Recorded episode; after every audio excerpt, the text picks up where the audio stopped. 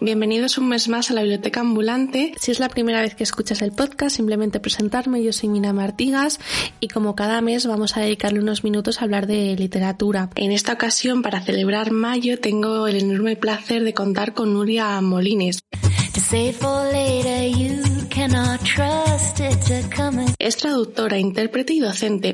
Trabaja con editoriales como Alfa de y Amor de Madre, Periférica o Errata Naturae.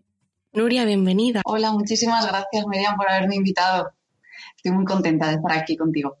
Yo también, ya te lo he dicho antes, pero lo repito para que todo el mundo tenga contexto. Tengo muchísima curiosidad sobre la profesión de la traducción literaria, me parece preciosa. Así que tengo una buena lista de preguntas para mí, si me paso. No te preocupes, yo espero poderlas resolver eh, y si no, al menos redirigirte a quien te las pueda responder si alguna yo no, no te sé contestar. Genial. Eh, cuéntame, ¿en qué consiste exactamente la profesión de la traducción literaria? Eh, a ver, empezamos a lo grande. Nuestro trabajo consiste, en términos muy, muy resumidos, en, traer a nuestra lengua materna obras que están escritas en, otro idioma, ¿no? por decirlo de manera muy, muy simple. Cuando hablamos de traducción literaria o editorial, pues podemos, englobar desde mm, obras de, literatura, obras literarias a, otro tipo de libros, pues desde ensayo, reportajes, eh, libros de cocina incluso, ¿no? que también están dentro del, del sector editorial y, bueno, esos libros pasan por, por, nuestras manos, proceso de documentación, revisión, corrección, etcétera. Luego llegan a las editoriales y, siguen por ahí su, su, recorrido, ¿no? Con también todo el proceso de revisión, corrección, maquetación, etcétera. Y finalmente llegan a, a las lectoras y lectores en, en, las librerías. ¿Y cómo empezaste a trabajar para, para editoriales? ¿Te costó entrar en el sector? Eh, yo tuve mucha suerte, bueno, esto yo creo que todas las que nos dedicamos al sector o, estamos traduciendo siempre empezamos diciendo yo tuve mucha suerte, ¿no? Pero bueno, al final cada una tiene un poco su, historia. Pues yo estaba terminando la, carrera y tenía un, tenía un profesor, bueno, había un profesor en mi universidad que, tenía relación con una, tenía bastante relación con una editorial de aquí de Valencia, con la editorial Pretextos, y, y siempre me decía pues que algún día me los presentaría yo le insistía bastante de, pero, pero que sea verdad, que sea verdad. Y ya cuando terminé la carrera le dije, oye, por favor, eh, preséntamelos, ¿no? Y por lo menos, yo qué sé, pues que, que, tengan mi currículum, ¿no? Pues en ese momento mi currículum absolutamente vacío, ¿no? De, haber terminado eh, la carrera. Y, y, al final, pues tuvo la, la amabilidad de llevarme a la editorial y justo pues, e, ese día el, editor estaba preocupadísimo porque tenían que traducir un libro y el traductor que lo iba a hacer eh, les había, o tenía otro compromiso, no se podía encargar y entonces yo pues levanté ahí la mano un poco de, bueno, yo soy traductora y si parece bien, ¿no? Y entonces me, me hicieron una, una, prueba y les pareció bien y así, y así hice el primer libro. Y un poco en, en paralelo, pues, durante la carrera eh, yo había, había, estado haciendo reseñas literarias para, para, una publicación digital que por entonces se llamaba Contraescritura, que se acabó convirtiendo en una, en una editorial y cuando decidieron traducir eh, el primer libro de, la editorial, que fue Get in Dachau, me lo, me lo encargaron a mí. Así fue un poco mi, mis inicios. Qué bien. Y mm, a la hora de, de enfrentarte a un texto, ¿cómo separas eh, eh, la voz del autor a, lo que tú aportas como traductora? Yo creo que eso mm, a veces puede ser lo, más, lo más complicado, ¿no? Tratar de no meter de nuestra, de nuestra cosecha, ¿no? Y tratar de respetar al máximo la, voz de, del autor. y, yo creo que ahí eh, al final lo acabas encontrando, ¿no? Cuando haces un poco una lectura profunda del texto, ¿no? Y te vas fijando, pues, en qué tipo de estructura se utiliza, eh, dónde se está desviando de la norma y dónde está siguiendo el camino marcado, cuando está creando imágenes fuera de lo común, ¿no? Y cuando empiezas a detectar todos esos puntos donde el autor está eh, por así decirlo, marcando su propio camino, pues ahí ¿no? te va acompañando para, para seguirlo por ahí, ¿no? En cambio, cuando te encuentras igual con un libro que no tiene yo qué sé, ¿no? Como decirlo, un libro que igual no está tan bien escrito, ¿no? Que no tiene tanta, eh, tanto ingenio, tanta gracia, a veces puede ser incluso más complicado porque no acabas de saber muy bien, ¿no? Por dónde, por dónde tirar. Y, y sí, yo eso es algo de lo que más me, preocupa, ¿no? El, no meter cosas de, tu cosecha y, ¿no? que sea siempre, o sea, que si tú pones algo en el texto, eh, que sea siempre algo que ese, que ese autor o esa autora podría haber escrito si, si escribiera en nuestra lengua, claro. En ese caso, por ejemplo, sería más fácil eh, haber leído anteriores trabajos y hablo trabajos en plural de la autora o autor. Mm, sí, hombre, claro, si, si ya conocemos el, trabajo de, esa persona, probablemente nos vaya, nos vaya a ayudar. A mí, en mi caso particular, por ejemplo, me ha tocado, eh, he traducido muchas cosas de contemporánea que igual eran eh, la primera novela o la segunda novela, entonces ahí igual no, no, me no me ha ayudado tanto irme a las obras anteriores, porque igual todavía no está ese estilo tan, tan definido, o si es una primera novela, pues es salto al vacío, ¿no? Completamente.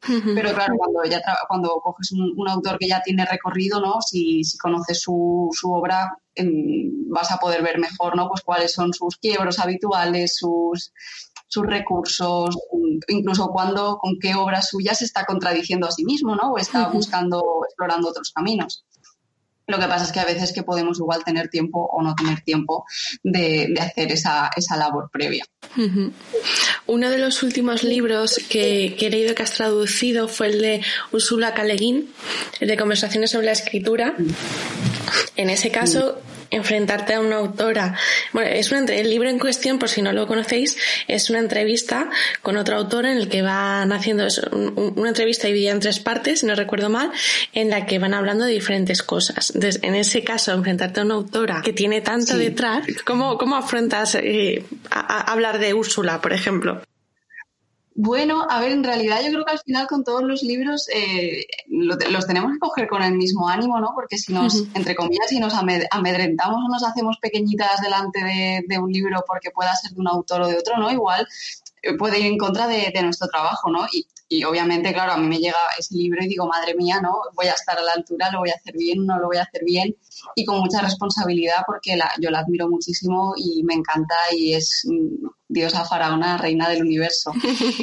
Eh, pero bueno, pues creo que lo, abordé como, como, cualquier otro, como cualquier otro encargo, sí, obviamente no con mucho, con mucho cariño, porque le tengo muchísimo cariño a ese libro, lo, lo, trabajé bastante también eh, releyéndolo en voz alta, porque ya que era partía de unas entrevistas, quería que no perdiera esa, esa frescura de, la conversación entre, ellos dos, entonces lo trabajé también bastante leyéndolo en, en voz alta, eh, que todas las referencias a su, a su obra pues estuvieran ahí bien, encajadas y afinadas, aunque muchas de las cosas que ella menciona eh, no están publicadas en español, entonces ahí pues no podía yo hacer referencia a las ediciones españolas en ese caso, pero fue un viaje interesante, ese libro fue un viaje muy interesante la verdad.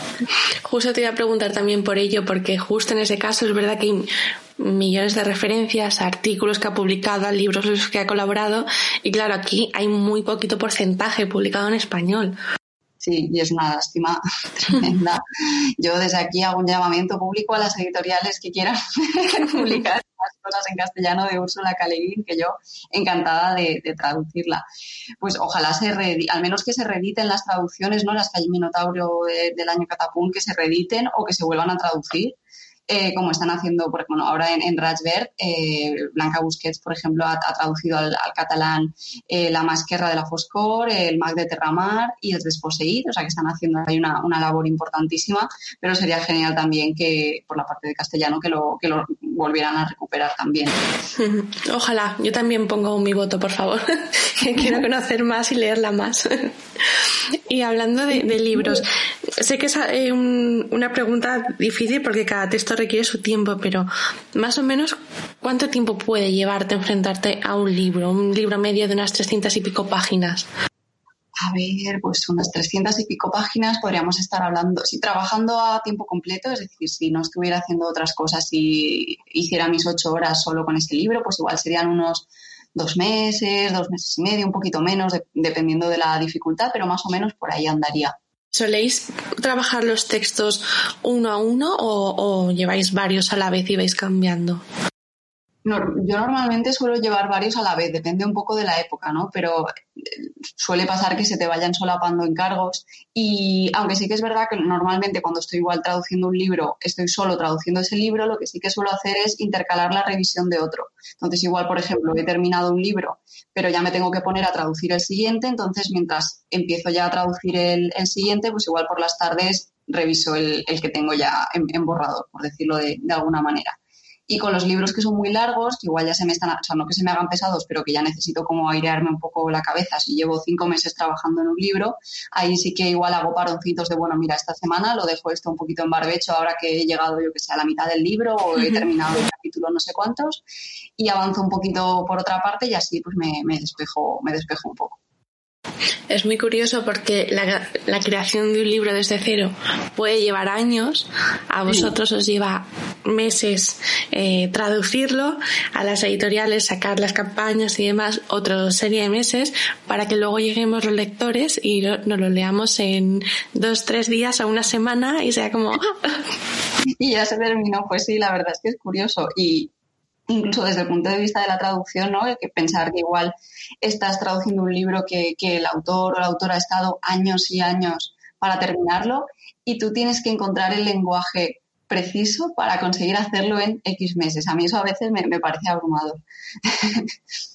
No, sin duda, bueno, es que el precio de vuestra profesión es súper importante, sobre todo a los que no solemos leer en otros idiomas. Gracias a vosotros podemos llegar a un montón de libros y ya no solo editoriales, luego hay gente que se dedica a traducir un montón de cosas en Internet y ese trabajo pues es increíble. Muchas gracias por la parte que me toca. Y otras cosas de las que eh, también me pregunto bastante, sobre todo en Twitter, desde que surgió el COVID y demás, vi que, justo a varias traductoras que os sigo, pues que a lo mejor eh, alguna hacía alusión de que, bueno, que realmente no habían notado tanto el cambio a la hora de trabajar porque pasáis mucho tiempo en el ordenador. Entonces, quería preguntarte, ¿crees que es una profesión solitaria? Sí no. Es decir, es una profesión solitaria en el, en el día a día porque tú estás en el despacho trabajando, trabajando sola, pero creo que también es una una profesión en la que estamos muy interconectados, ¿no? Que igual, no sé, si tú puedes trabajar en una empresa, igual solo te relacionas con las cuatro o cinco personas de tu oficina, también puede ser un trabajo solitario. En cambio, nosotros estamos siempre en contacto mediante las asociaciones, mediante Twitter, estamos todos los traductores en Twitter, hay muchas veces escribiendo y compartiendo glosarios y, oye, apuntados a esta cosa, a esta otra. Y también, sobre todo, vía las asociaciones, ¿no? Eh, hace Traductores, que es la de traductores literarios y a la que yo pertenezco, pues también es, una, es un foro en el que estamos muchas veces ahí siempre comentando cosas, preguntándonos dudas y eso hace que sea un poquito menos, menos solitaria en ese, en ese sentido. La verdad que sí que me he llegado alguna vez publicaciones de, la asociación y me parece increíble porque creo que tenéis bastante movimiento comparado con otra que aún yo sin estar metida en, vuestro mundo eh, lo conozco y me ha llegado y me parece muy bonita la relación que tenéis entre vosotros que no es de, competencia sino que aunque pueda haberla por supuesto pero eh, que es bastante de apoyo que al final hacéis bastante piña Exacto, yo la, verdad es que en este, gremio siempre me he encontrado muchísimo compañerismo, muchísima, no sé, muy buena gente, gente que te quiere ayudar, ¿no? Yo cuando entré en la, asociación y era un pollito, ¿no? Que no tenía ni idea de, nada, ¿no? Pues las personas que llevan más tiempo trabajando, pues son las que te explican, oye, un contrato es así, oye, las tarifas así, oye, ojo, cuidado con esta editorial, ¿no? O o incluso mm, que te ayudan con una revisión en un momento dado en el que tú estás insegura de, ay, mírame esta página, a ver si esto lo he hecho bien o no.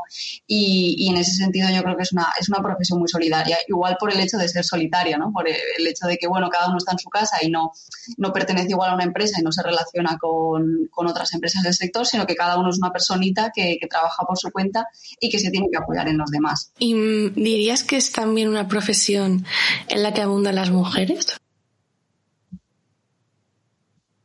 Sí, mm, no te, ahora no me acordaré de los datos exactos, pero hay un, hay un artículo, un análisis muy bueno que hizo Carmen, eh, Carmen Francí eh, sobre la feminización de, la profesión. Igual te digo los porcentajes mal, pero por ejemplo el perfil de, estudiantes que salen de las carreras de traducción, el 80% son mujeres. En las personas que están en activo, no recuerdo los datos mm, con tanta, con tanta exactitud, pero, pero vamos, sí, somos una mayoría abrumadora mujeres. Es muy curioso porque además eh, yo, por ejemplo, con el sector más cercano que tengo, que son pues eh, editoras y todas las que pues, forman parte de los equipos de comunicación, la gran mayoría son mujeres. Lo raro es el caso que hay hombres, evidentemente, pero son casos muchísimo más aislados. Sí, sí, yo, yo también casi mm, prácticamente todas las editoriales con las que trabajo, salvo dos, creo, todas son mujeres las editoras, todas. Muy curioso. Luego hay menos publicadas, pero eso es otro tema, no lo vamos a abrir. incluso yo a veces, ¿no? Eh, esto habría que, habría que estudiarlo, ¿no? Si, si, por ejemplo, te vas a la página de Premios Nacionales de Traducción, ¿no? Y ves eh, la, comparativa de premios nacionales concedidos a hombres y a mujeres también es bastante llamativa. En los últimos años sí que se han, se han concedido más premios a, a, mujeres, pero teniendo en cuenta que somos una mayoría tan, tan, tan abrumadora en, en, la profesión, es curioso que la mayoría de los premios, incluso dentro del ámbito de la traducción, eh, los hayan recibido los hombres, al menos históricamente, ¿no? Igual de manera más reciente ya, ya menos, ¿no? se haya ido igualando eso, pero no deja de ser curioso. ¿Y qué tipo de premios se suelen dar? Porque no, no los conocía pues está el, bueno, el más importante creo yo que sería el Premio Nacional eh, de Traducción, que se da en dos modalidades, que es eh, la mejor traducción de, una obra y el Premio Nacional de Traducción a toda una carrera. ¿no? Entonces se dan dos al año. Luego tenemos también el Ángel Crespo, eh, que se concede también una, una vez al año. Y luego, bueno, alguno más con, dotación, con dotación económica. Ahora también está el Esther Benítez, que es el de la asociación, que es el que eh, concedemos las compañeras y, los compañeros que antes no tenía dotación económica, pero ahora, ahora sí. Y ese yo creo que es de los más bonitos, porque somos los, socios de, la, propia asociación los que nominamos obras y, votamos eh, la, que más, la que más nos ha gustado. Entonces, yo creo que ese es uno de los más bonitos que te pueden dar, porque te lo están dando los compañeros. Sin duda, qué bonito. Eh, el primero que mencionabas, el de la mejor traducción, me parece algo complicadísimo de elegir uno. Sí, y la verdad es que ahí el comité de, selección tiene un papelón importante. La verdad es que sí.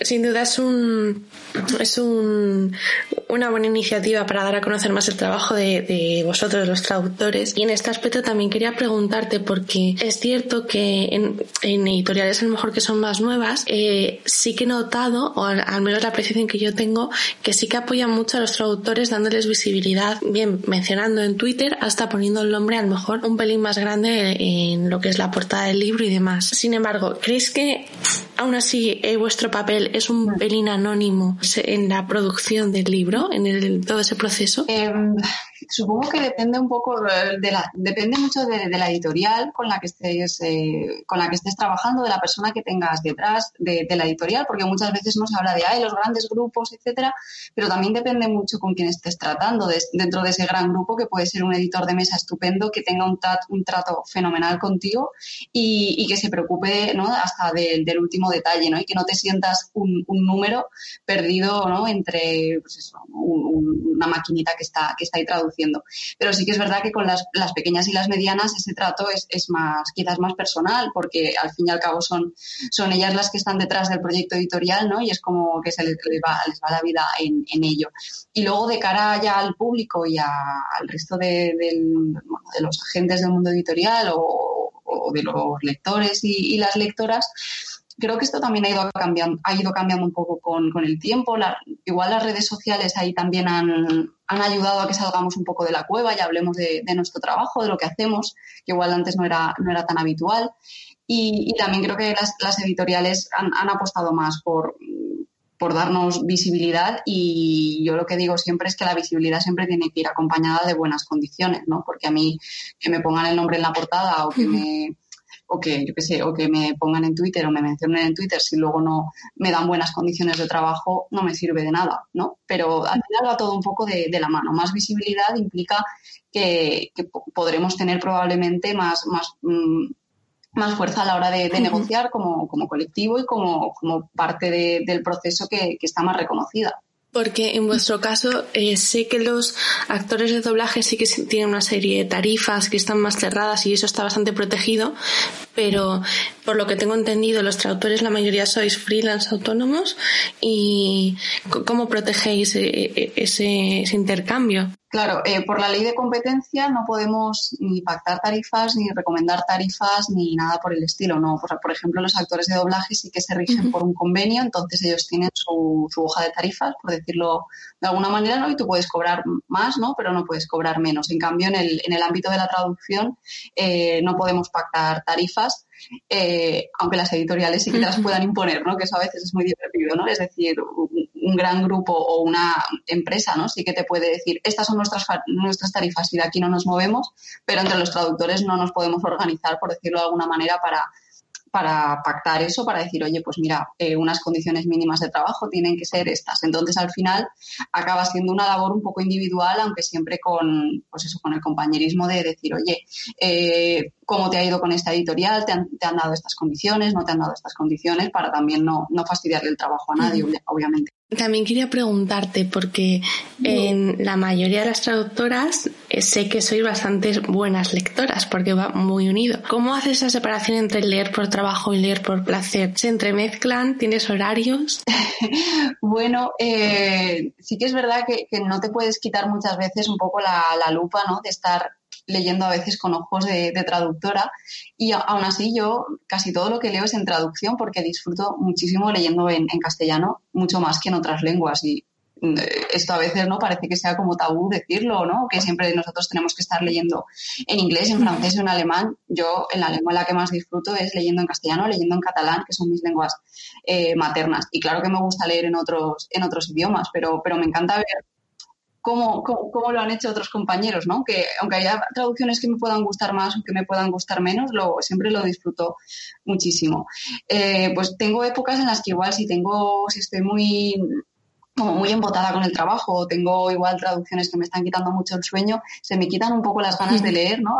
por día, días que digo, ostras, llevo 10 horas delante del ordenador y este libro que no sale, no sale, y lo último que me apetece, ¿no? Después es, cuando termino de trabajar, ponerme a, a leer, ¿no? Pero, pero bueno, por suerte no es, no es la norma, es más la, excepción. Y, bueno, lo que sí que, lo que sí intento es igual em, estar leyendo cosas que sean completamente diferentes a lo que estoy traduciendo, a no ser que necesite eh, leer obras de consulta o leer algo que apoye a, la traducción, ¿no? Pues, por ejemplo, como comentábamos antes, si necesito leer obras anteriores de la autora o si necesito leer un texto paralelo o algo que sea de la misma de la misma época para meterme en situación, pero si no, intento irme a, otros mundos y así es como que no siento que estoy trabajando. Claro, yo ahí te entiendo muy bien porque he estado muchos años trabajando con redes sociales y mm. claro, trabajar con redes sociales, salir y consumir redes sociales, al final estás, sientes que estás siempre delante del ordenador o la pantalla del móvil y es un, poquito, un poco lo mismo, la verdad. Sí, exacto. Es bastante curioso. ¿Y mm, qué recomendarías a alguien que, le apeteciese entrar en el sector editorial y, dedicarse a ello? Le recomendaría, bueno, primero que hay que leer muchísimo.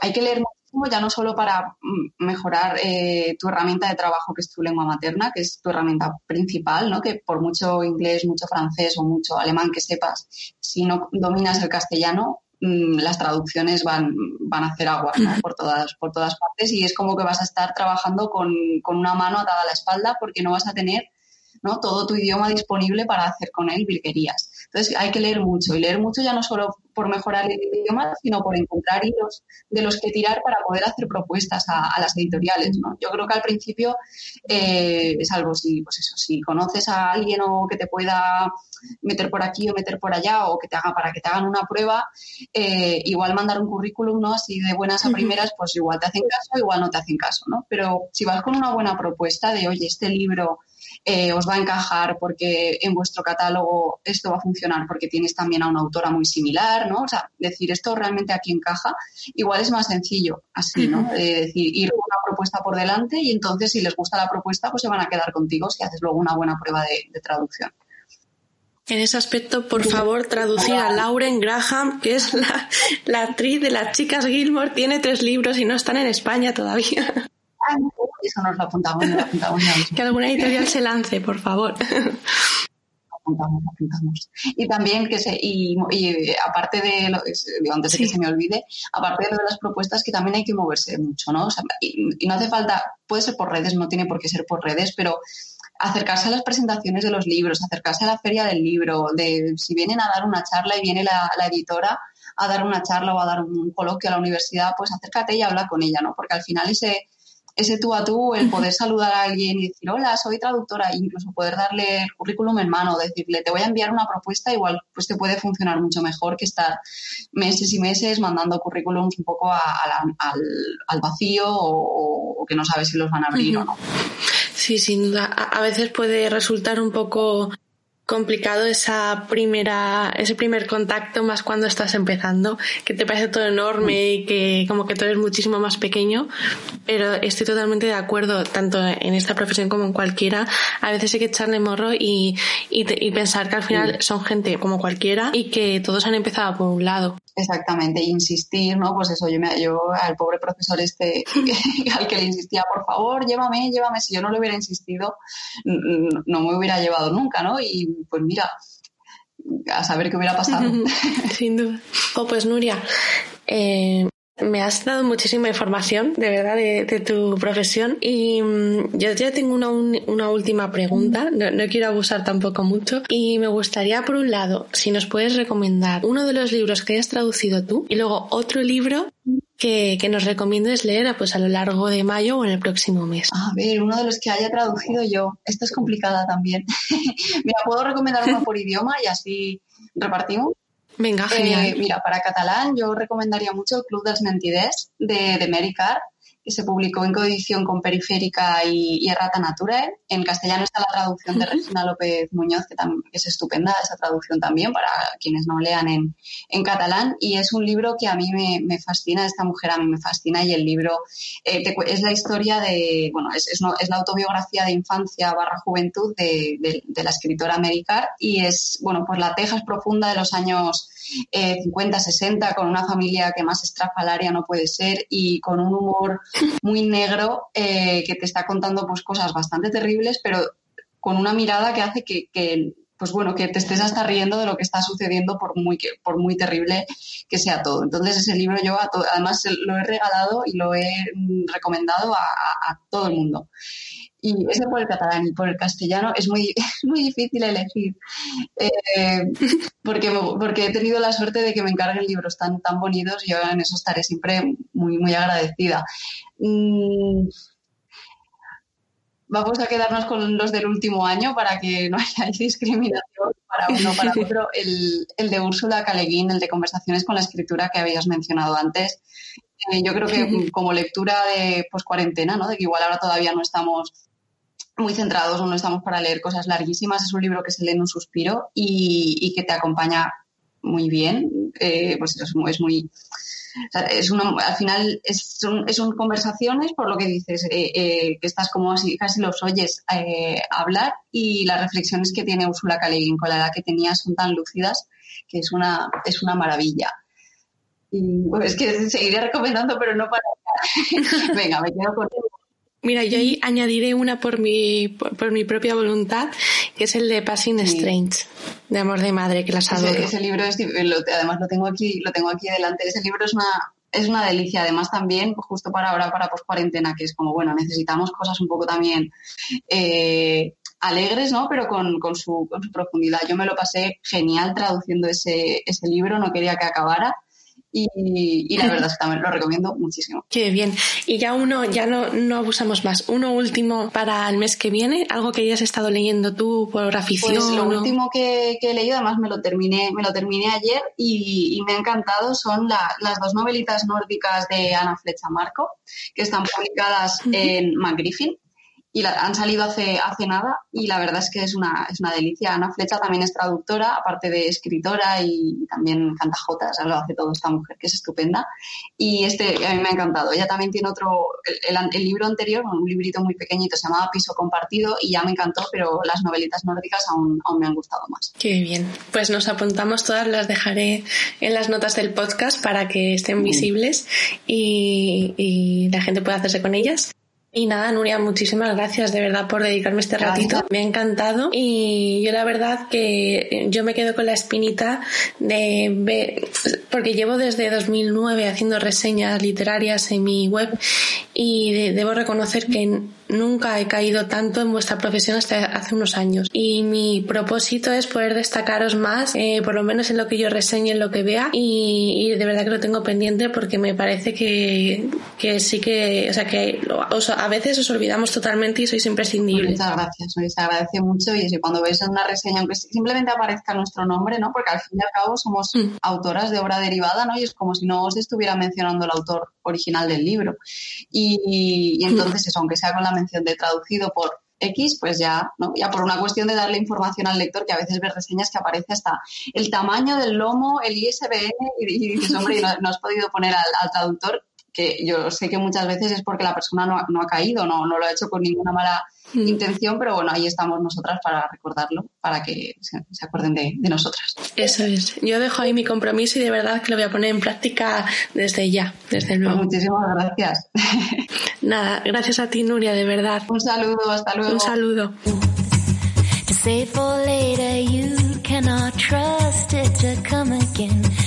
Y hasta aquí el episodio de mayo de la Biblioteca Ambulante. Si todavía no te has suscrito, recuerda que puedes hacerlo a través de iBox, Spotify, iTunes o el reproductor de podcast que utilices. Y nada más, recordarte por último que a lo largo del mes puedes encontrar más contenidos de literatura en mi blog sweetparanoia.com y que nosotros nos volvemos a escuchar el mes que viene. Hasta pronto.